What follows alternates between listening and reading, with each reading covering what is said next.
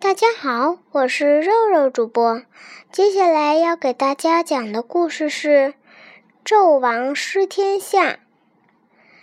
殷商的最后一个首领叫纣王，他养了很多飞禽走兽。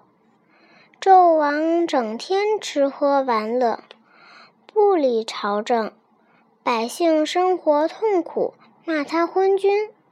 谁反对纣王统治，纣王就施以重刑，把他们绑在烧红的铜管上。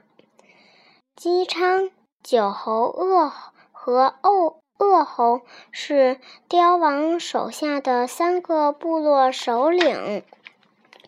九侯知道刁王哦不，纣王喜欢美女，就将美女送去。美女不孝，被纣王杀掉。纣王还下令将九侯杀了，恶侯劝纣王，纣王又将恶侯杀了。姬昌看到殷商衰败，殷商衰败，苦劝纣王，纣王非常恼怒，就囚禁了他。姬昌的臣子向纣王献上美女和珠宝。纣王一高兴，就放了姬昌。姬昌施行仁政，品德高尚，大家纷纷投奔他。姬昌死后，儿子周武王率兵攻打纣王。